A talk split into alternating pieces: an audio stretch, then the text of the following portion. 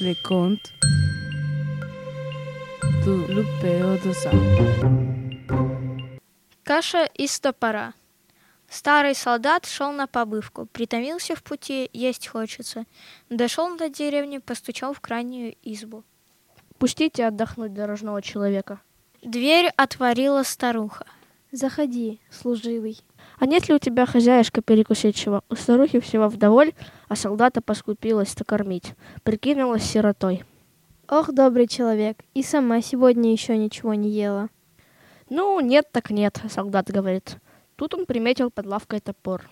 Коли нет ничего иного, можно сварить кашу и из топора. Хозяйка руками всплеснула. Как так из топора кашу сварить? А вот дай-ка котел. Старуха принесла котел, солдат вымыл топор, опустил в котел, налил воды и поставил на огонь. Старуха на солдата глядит, глаз не сводит. Достал ложку, помешивает варево, попробовал.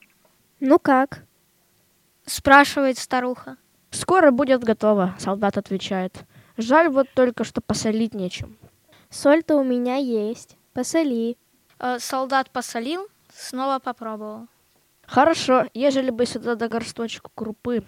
Старуха засуетилась, принесла откуда-то мешочек крупы. Бери, заправь как надо. Заправил варево крупой, варил, варил, помешивал, попробовал. Глядит старуха на солдата во все глаза, оторваться не может.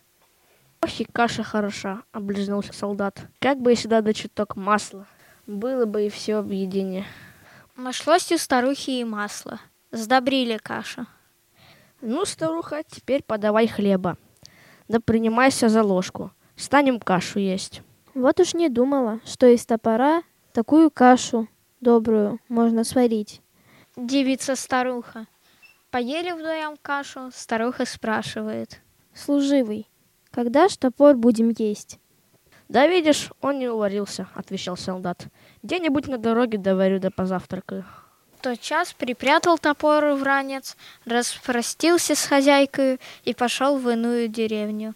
Вот так-то солдат и каши поел, и топор унес. Le conte